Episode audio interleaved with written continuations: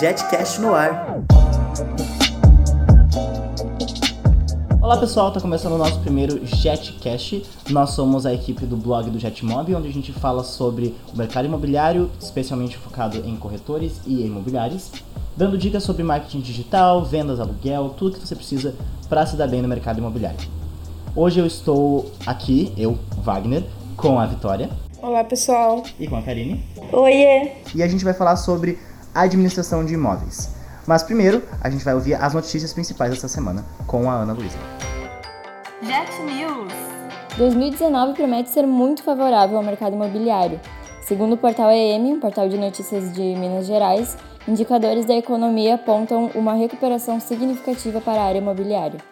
Após a aprovação da lei do distrato no final do, do ano de 2018, as ações do atual governo, a diminuição da taxa de desemprego e o aumento das buscas por imóveis comerciais prometem movimentar positivamente o mercado imobiliário neste ano de 2019. Complementando então a primeira notícia, mostrando alguns dos, alguns dos motivos pelos quais 2019 será um baita ano para o mercado imobiliário. E segundo o site de notícias do Exame, os bancos privados assumiram o controle do, dos financiamentos imobiliários em 2018. O Banco Bradesco liderou a lista, fornecendo um valor de crédito imobiliário totalizando em 15, milho... 15 bilhões de reais. Então, essas foram as principais manchetes das últimas semanas do mercado, sobre o mercado imobiliário. As notícias completas vocês encontram no, no nosso blog do Jetmob, no post que a gente vai fazer sobre, sobre esse podcast. Essas foram nossas três notícias com a Ana. Obrigado, Ana. E agora a gente vai continuar, ou melhor, a gente vai começar a nossa discussão sobre a administração de imóveis no mercado imobiliário. A administração de imóveis é basicamente todo o processo de gerenciamento de imóvel, desde a prospecção, auxílio ao proprietário para a disponibilização de locação, da parte administrativa, preparação de contratos, até a reparação de problemas cotidianos e reparações de despejo. É bem importante lembrar também que todas as funções administrativas estejam descritas no contrato da prestação de serviço e esse documento ele garante que os seus direitos como corretor, além de evitar as complicações futuras. Você vai estar tendo um contato né, com o proprietário desde o momento em que o mesmo decidir vender o imóvel, passando pelas vistorias, divulgação, documentação, contrato, e você vai ser realmente um mediador, né, principalmente uh, uh, legal. Perante. Não, e o legal do, do corretor ou do gerente da imobiliária saber tudo isso é que se ele tiver com uma equipe, principalmente o gerente da imobiliária, eu acho, nesse caso, mas se ele tiver com uma equipe que sabe tudo isso, que sabe desenvolver isso bem de forma rápida, dinâmica, ágil, ele vai melhorar a produtividade dele, vai ter uma atividade mais estável e vai ser uma estabilidade extra para o negócio dele, uma segurança extra quando ele estiver lidando com esses aluguéis, quando ele estiver lidando com o dinheiro que vem desses aluguéis. E cada vez mais as locações estão sendo mais procuradas, né? Visto que o público mais jovem ele está indo mais atrás disso por questões de faculdade, trabalho. E realmente é o que está bombando agora é a locação do imóvel. Bom, né? A resolução desses problemas e trabalhos que uh, revelam ao seu cliente o quanto você é importante e essencial para ele. A administração né, é uma eterna aventura de altos e baixos, mas que você vai, uh, que carrega um grande e possível estabilidade profissional para você. Sim, tipo, o que a gente falou antes sobre lidar com esses problemas cotidianos talvez seja a parte mais importante da administração do imóvel. Talvez até mais que a parte contratual. Não que a parte contratual não seja importante, mas eu diria que ela diz mais respeito ao, ao final, ao quando tá resolvendo uma coisa que tá acabando ou começando, sabe, um negócio. E para tu não ter problemas, ter atendimento facilita, mas no dia a dia é o que realmente vai dizer como funciona a tua relação com esse cliente, como esse cliente vai valorizar teu serviço, o quanto tu vai poder manter esse cliente talvez no futuro, sabe?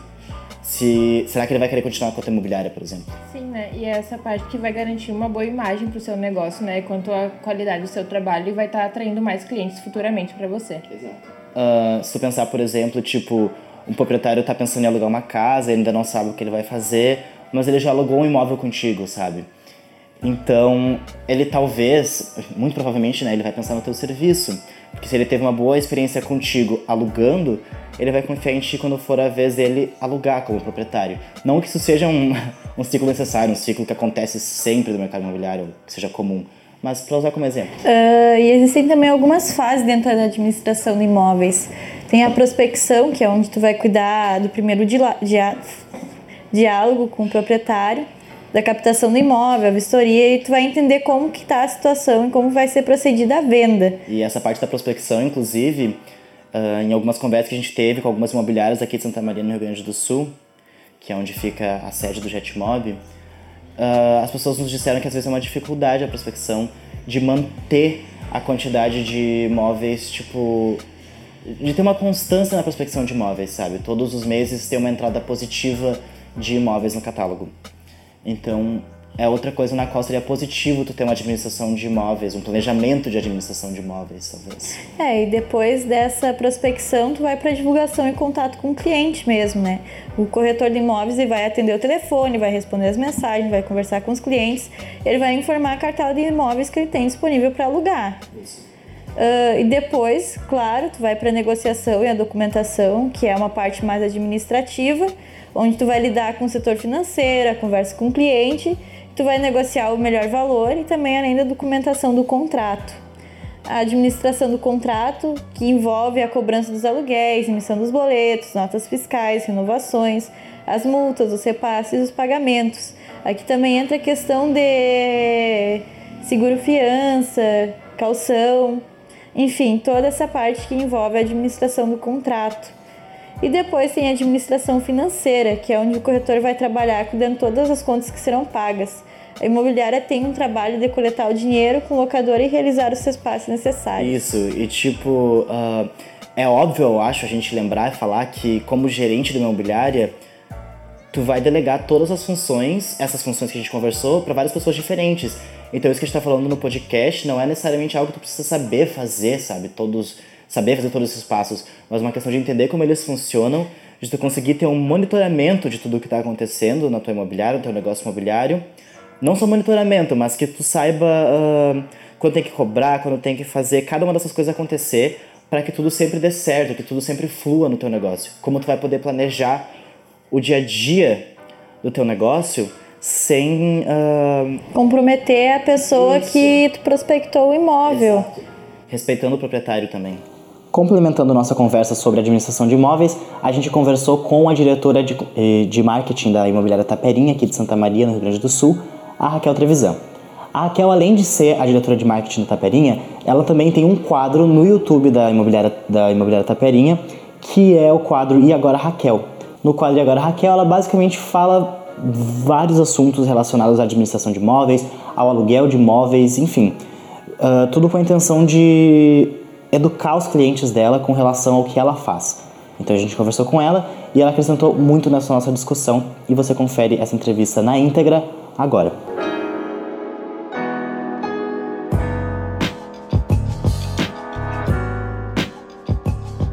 Primeiro a gente queria saber uh o que é administração de imóveis, o que, que são esses processos para o teu negócio, para a Taperinha aqui, como funciona a Taperinha relacionado à administração de imóveis? Tá, na verdade, administração de imóveis, é, as pessoas minimizam o trabalho que dá, né? É, tem gente que uma vez um, um cliente disse, é porque vocês cobram 10% só para tirar boleto. E eu disse, não sou tiradora de boleto, porque é muito mais complexo do que isso. Por isso que poucas imobiliárias trabalham com locação, né? Porque é pingadinho e trabalhoso, né? A gente ganha no volume, vamos dizer assim. É, a, a, a, locação, a administração de imóveis, na verdade, ela divide em alguns processos básicos que qualquer imobiliária tem, né? Desde a entrada do imóvel, que tem a recepção do proprietário do imóvel que vem para cá, porque não existe imobiliária sem imóveis, como não existe imobiliária sem clientes. Então, a gente, a gente é senhor de dois... É, cliente de dois senhores, né? A gente atende é, tanto o proprietário quanto o locatário que querem coisas opostas. Então, o imóvel é muito importante e as imobiliárias mais antigas tratavam o cliente sendo somente o proprietário, e o que não é uma verdade, mas é extremamente importante, porque ele, vamos dizer assim, é o que chama o cliente locatário, tá? Isso é o imóvel. Para entrar do imóvel, então a gente primeiro tem a recepção do proprietário e o cadastro desse imóvel, uma vistoria inicial, porque aquela vistoria inicial vai ser parâmetro para todo o resto da vida. Nós aqui na Taperim temos imóveis locados para o mesmo inquilino há 20, 25 anos nem nós, nem ninguém lembra como é que era esse imóvel 25 anos atrás, né? Mesmo um ano a gente acaba não lembrando. Então a vistoria inicial é extremamente importante porque ela é base para tudo que vier depois. né? É, uh, aí vai para a parte comercial. Então, o processo comercial é da gente divulgar esse imóvel para captar daí o cliente locatário. Então aí o proprietário fica, entre aspas, um pouco de lado e entra em, em, em campo o cliente locatário, o candidato locatário que a locação ela é burocrática por natureza no nosso país, tá? Se buscando toda uma forma de minimizar isso, mas ainda é um processo burocrático. A, fia, a figura do fiador ainda é a figura mais central, por mais que tenha crédito pago, que é com, com cartão de crédito, tem título de capitalização, tem seguro fiança, mas ainda são coisas menos do que o fiador. A figura do fiador, como é de graça, só tem que ter um, um chapa legal que assine por ti, né? Ele ainda é a figura ah, maior como, como garantia locatícia. E aí envolve reconhecimento de firma, comprovação de renda, se tem um imóvel para dar por garantia. Então, assim, é um processo muito chato e é burocrático mesmo. E hoje no mercado imobiliário a gente vive um processo meio é, de paradoxal, porque a gente está cada vez agilizando mais o digital, mas aí entrou nessa parte da locação a gente para, né? Porque, por exemplo, numa fiança a gente não pode fazer uma assinatura digital porque a assinatura digital é de uma pessoa assinando e o fiador tem que ser ele, tem que ser o proprietário, o imobiliário assinando, tem que ter a esposa ou o marido. Então ainda não existe tecnologicamente alguém um contrato que a gente consiga todo mundo assinar ao mesmo tempo e aquilo ter uma validação. Bom, isso é o processo para entrar. Aí em diante começou a vida dentro do imobiliário. Tem um locatário, tem um fiador, né, uma figura de fiador, e tem o proprietário. E aí começa, que a gente até a fase de namoro. Quando começou o namoro, como qualquer relação, começa os desgastes, que é a manutenção. Ah, vazou, choveu, a porta rangendo, não sei o que, estragou, né? E aí, dependendo do tempo que o imóvel fica dentro do imobiliário, o tempo que o próprio imóvel tem de vida, porque ele, ele é um organismo vivo, né? Na casa da gente, a gente tá sempre tendo que fazer alguma coisa, porque não adianta falar comprei, deixei e ele fica lá. Ele vai ficando velho, como nós e aí tem o processo de manutenção. E aí pode durar meses, como pode durar décadas, como a gente tem um cliente aqui dentro que está morando no mesmo imóvel há mais de 20 anos, 25 anos, 30 até a gente já tem. Então, ao sair, que daí eu digo, geralmente é divórcio. Pode ser litigioso, como pode ser amistoso, que é a vistoria de desocupação, que é pegar aquela vistoria inicial e comparar como é que o imóvel era e como é que o imóvel está. Tem os, as os decorrências do próprio uso, que é normal, do envelhecimento, vamos dizer assim, do imóvel, e aí isso é responsabilidade do proprietário, como pode ter o mau uso, né? Que daí é de responsabilidade do locatário. E aí começa o divórcio e as brigas, porque se tu tá saindo, tu não quer pagar aquilo. E o proprietário quer receber, né? No meio do processo de administração, eu me esqueci a questão do pagamento, né? Que o proprietário espera receber em dia e muitas vezes o locatário não. Então a gente tem todo o setor de cobrança, o financeiro, né? Se por acaso algum problema tem o jurídico. E lá na desocupação a mesma coisa. De novo se interliga nesse processo que se por acaso dá alguma coisa errada, né? Ah, não quero pagar isso, ou não pagou, ou está desocupando com dívida. Entra o jurídico em ação, entra o setor de cobrança em ação. Então, o processo de, de, administrar um imóvel é muito mais complexo do que meramente tirar um boleto né? O que, que é responsabilidade de quê, quem paga o quê, é, como lidar com essa relação que por natureza é conflituosa de um proprietário que quer receber mais do locatário que quer pagar o menos possível. E no meio desse tiroteio estamos nós, as imobiliárias, tentando é, amenizar esse, esse, esse conflito e ainda receber a nossa parte, né? Que é disso que a gente vive, que é o nosso trabalho qual é a importância desses setores, assim? Por que, que tu acredita que devem existir esses setores divididos ao invés de ser, tipo, um grupo de pessoas responsáveis por todas as atividades. É importante existir tipo, esses setores, cada um responsável Sim. por uma. E qual a importância de existir essa divisão? Uh, isso varia muito de imobiliária para imobiliária, tá? Tem imobiliárias que pegam a, o comercial só faz, dizer assim, a apresentação do imóvel. No momento que ah, eu vou locar, vai para um outro setor, que é o setor de documentos, que faz análise e tudo mais, se pode, se não pode locar, toda aquela função. Aí vai para outro setor que é vistoria. Nós, apesar de para Santa Maria sermos grandes, a gente é uma imobiliária de médio porte, né? Nós não somos, tem imobiliárias com 8 mil, 10 mil, 13 mil imóveis. A gente, para Santa Maria, a gente é grande, a gente tem 2 mil imóveis locados em média, né? Então, assim, não é tão pouca coisa.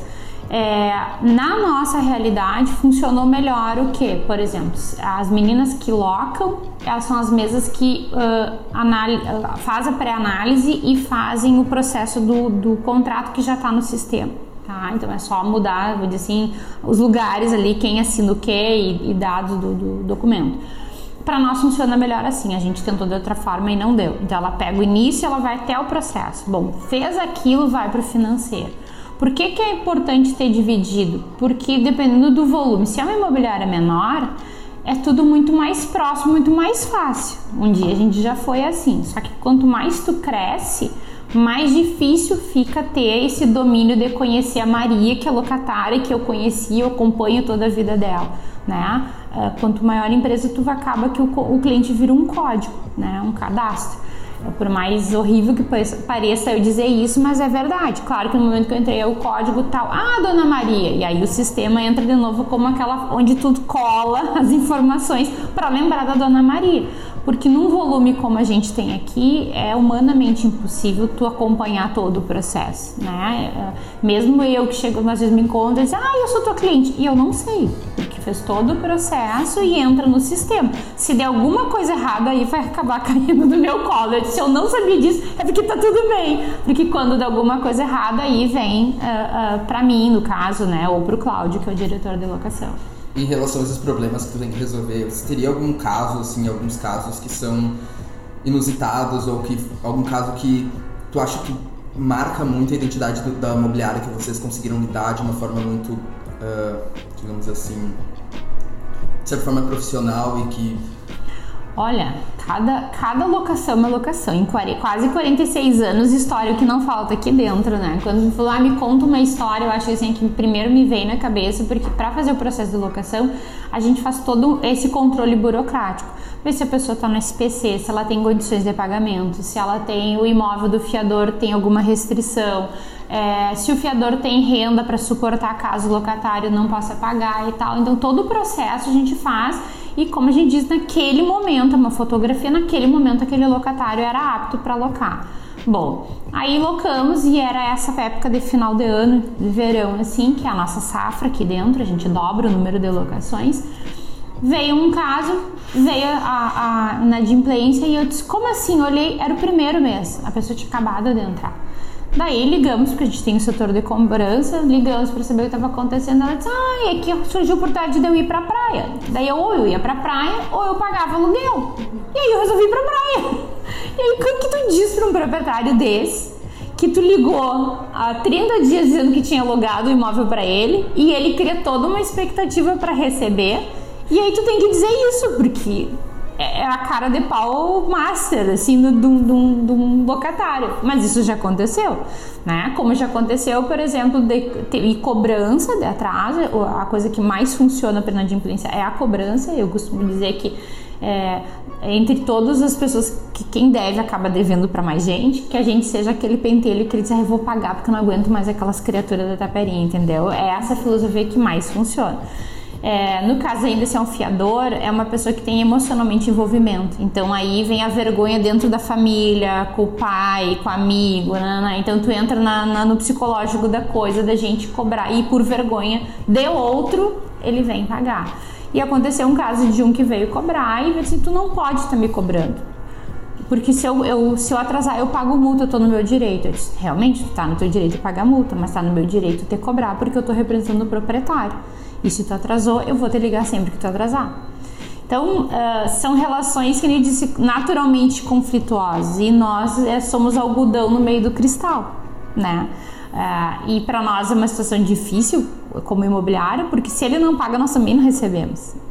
Né? Então a gente tem que ter, a equipe tem que ter esse equilíbrio. Aí tem quem atrasa, atrasa sempre, então tem que ligar de telefones diferentes, porque chega um ponto que eles não atendem mais.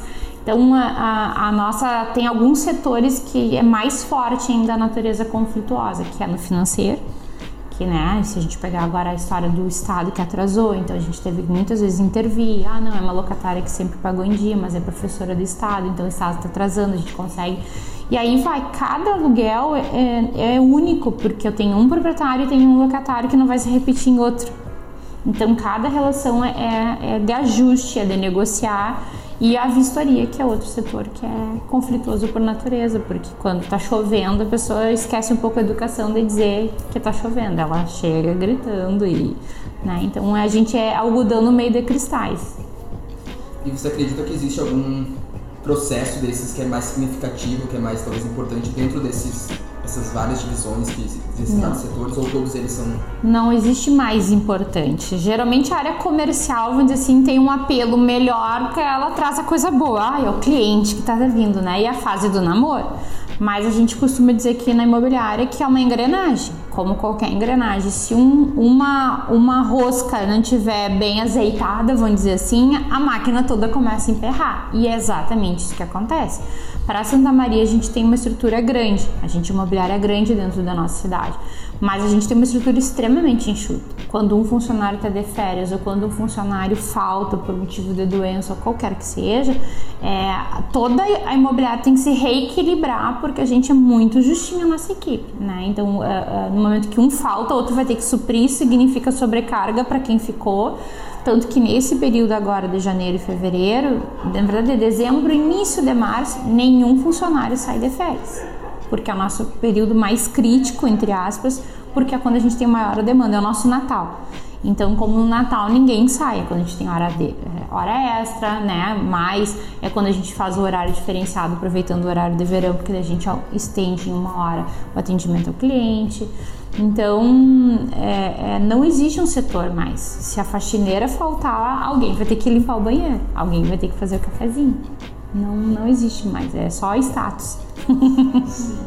E o seu canal funciona como uma forma de educar os clientes em relação aos direitos e deveres. Sim, sim. E qual o propósito de investir nessa educação? Como isso traz resultados positivos para a imobiliária e para o ramo? O E Agora Raquel surgiu numa demanda que a gente tinha de como uh, gerar conteúdo, como ficar próximo ao cliente durante a jornada de compra e de aluguel que cada vez era maior, né?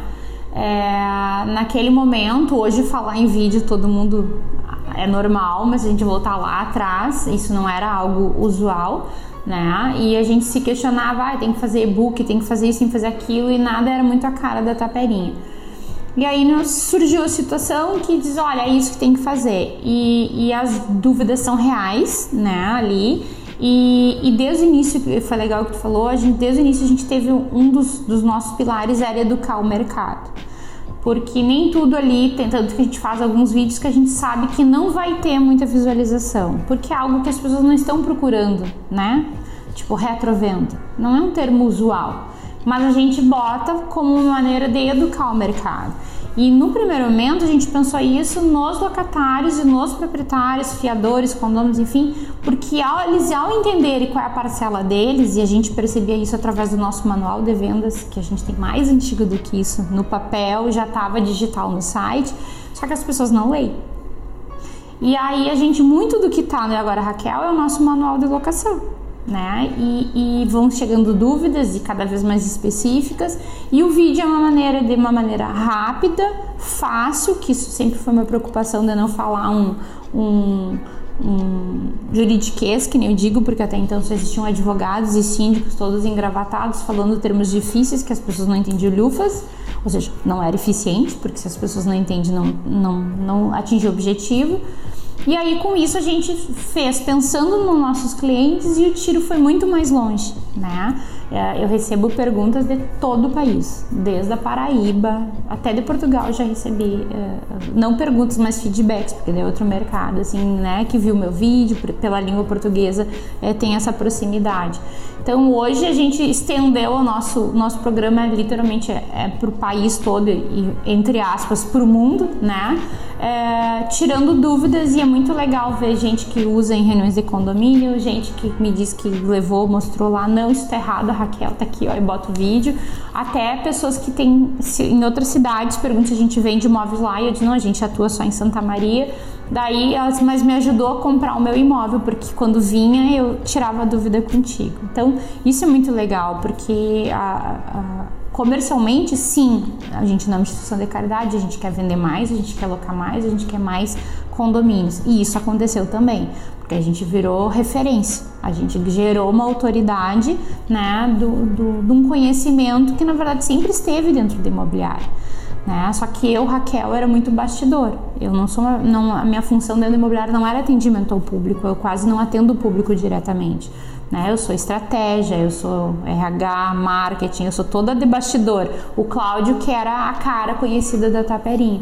E aí, pela minha facilidade, fui eu e aí eu virei a outra cara da Taperinha. Então hoje as pessoas identificam o Cláudio, identificam eu e é um conhecimento que não é só meu. Cada vídeo vai consultado e que nem agora eu vou gravar vídeo sobre imposto de renda. Tá lá com a minha contadora para ela revisar se o que eu for falar tá absolutamente correto, né? Do que a gente uh, uh, vai dar para o público nesse sentido. Então, não é só os nossos clientes hoje que a gente ajuda, a gente ajuda os clientes da concorrência também. A gente ajuda a concorrência, porque eu também recebo perguntas de imobiliários e de corretores que não, não sabem coisas que, em tese, deveriam saber.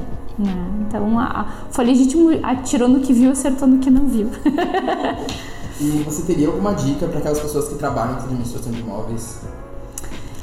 Olha, não sei se é dica, entendeu? O que eu vejo assim que às vezes as pessoas, as, as imobiliárias menores, até pela falta de estrutura e pela falta de experiência, uh, minimizam o processo de locação. O processo de locação é completamente diferente de vendas. Vendas, é, vamos comparar, eu gosto de fazer metáforas. Vendas é como se eu ficasse com um cliente. É uma coisa muito pontual. Vai lá, como na noite, conhece, fica, tchau, beijo, não vê mais, né? Locação é namoro é longo prazo, é lidar com crise, é, não adianta tu mentir porque daqui a duas semanas ele vai saber, não adianta mentir que tu é rico se tu não é rico, que tu tem um carrão, é namoro. Então, é baseado em transparência, é baseado em ética, né? E isso falta, infelizmente, no mercado imobiliário. Então, fazem uma locação para entrar qualquer Uh, de qualquer forma. Então, por exemplo, a gente vê hoje no mercado gente que está trabalhando com percentual que não paga as contas ou seja, não se, não se organizam como, como empresa, né? É, a gente vê uh, empresas que não fazem um critério de avaliação e aí tu botou para dentro do imóvel alguém que não era, não tinha capacidade financeira para aquilo e isso vai dar um problemão porque depois para tirar de dentro é muito mais complicado. Então, uh, eu vejo assim, muita gente entrando no mercado de locação e a crise fez isso porque a venda caiu, então, ah, não, vamos para locação. E, e, naturalmente quem vende, ah, tu loca para mim. Só que acho que é só pegar a chave, botar o locatário ali para dentro e cobrar 10% todo mês, ou menos, como algumas fazem. Só que é isso que eu estava dizendo, é muito mais complexo. Então acabam falhando de quê? Porque quando começa a dar problema, e vai dar problema, porque é natural de uma relação de longo prazo lidar com problemas, é, não sabe lidar. Então, coisas que minimizaram, desde uma vistoria mal feita, quando o locatário está saindo ali, no melhor dos hipóteses, depois de um ano, se tu não tem uma vistoria de entrada bem feita, tu não vai poder cobrar. Só que tu vai ter um proprietário que vai dizer, mas meu imóvel não era assim quando eu entreguei para vocês. E é aquela, todas as vezes, os 10% que tu cobrou durante um ano, tu vai gastar muito mais para reformar aquele imóvel, para entregar para o teu proprietário, se tu não fez o teu trabalho adequadamente. Então, muitas vezes as, as imobiliárias pequenas se aventuram nisso, buscando uma, uma, uma receita pingadinha todo mês, mas fixa, que é o que a locação dá, mas minimizam a inadimplência, minimizam a questão da vistoria, minimizam porque a gente circula com dinheiro que não é nosso, né? Então a gente recebe e repassa. Na melhor das hipóteses, tu fica com 10% daquilo. Então, se tu tá apertado, tem imobiliários que começam a girar com o dinheiro do cliente.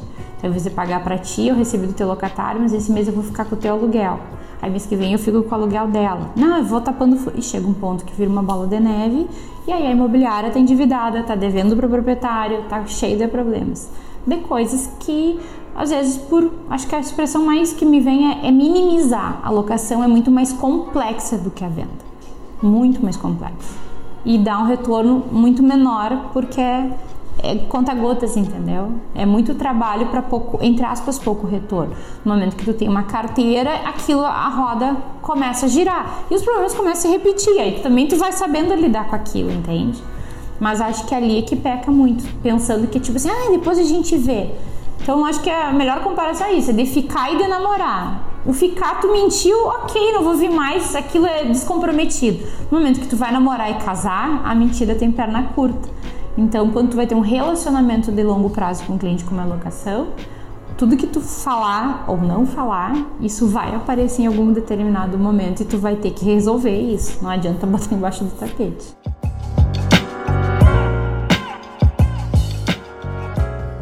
Bom, esse foi um pedaço da fala da Raquel Trevisan, da Imobiliária Taperinha, aqui de Santa Maria, no Rio Grande do Sul. Se você quiser ver o resto dessa entrevista, ouvir ou ler, você pode acessar nosso material Jet Especialistas com Raquel Trevisan, onde ela fala mais sobre a questão da administração de imóveis, em especial dentro de uma imobiliária, e focado no cliente, focado no proprietário e no cliente final também. Bom, esse foi o nosso primeiro JetCast. Eu sou o Wagner e eu estive aqui com a Vitória e com a Karine. Eu espero que vocês tenham gostado, aproveitado e é isso por hoje. Tchau, gente. Tchau, galera. Bons negócios, tchau!